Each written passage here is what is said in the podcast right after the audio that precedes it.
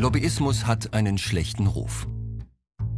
In einer Umfrage von 2018 sagten 78 Prozent der Befragten in Deutschland, Lobbyisten hätten starken Einfluss auf die Politik der EU. Und genauso viele sehen das negativ. Hauptgrund für das schlechte Image? Mangelnde Transparenz. Lobbyisten, glauben viele, ziehen im Hintergrund die Fäden. Auf EU-Ebene gibt es ein Lobbyregister, in dem etwa 12.000 Organisationen aufgeführt sind.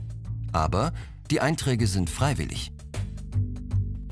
Die genaue Zahl der als Lobbyisten aktiven Personen kann deshalb nur geschätzt werden. In Brüssel sollen es ca. 25.000 sein. In Deutschland fehlt ein solches Lobbyregister. Es gibt nur Schätzungen. In Berlin sollen ca. 6000 LobbyistInnen arbeiten.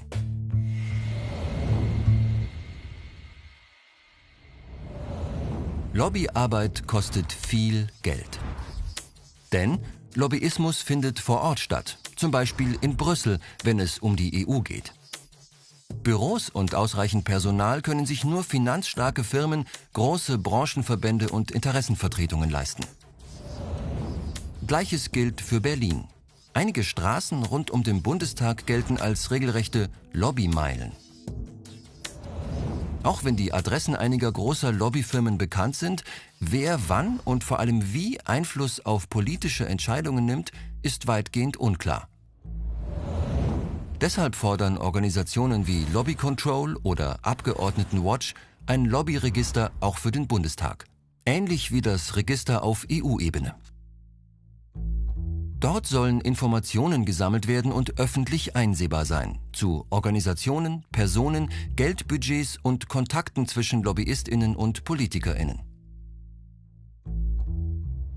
Einige Länder haben bereits ein verpflichtendes Lobbyregister eingeführt. Zum Beispiel die USA, Kanada, Irland und Frankreich.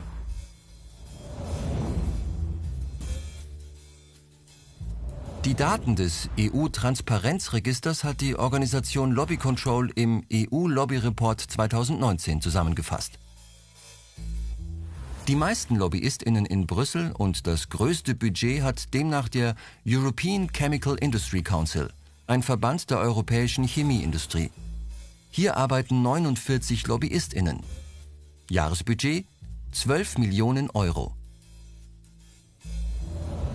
Gemeinnützige Verbände oder Nichtregierungsorganisationen, NGOs, können da nicht mithalten. Ein Beispiel, das Lobby-Jahresbudget der deutschen Welthungerhilfe beträgt etwa 200.000 Euro. Der Einfluss von Lobbyistinnen hängt sehr davon ab, wie viel Geld die jeweiligen Organisationen in die Lobbyarbeit stecken können. Und da gibt es nach wie vor extreme Ungleichheiten.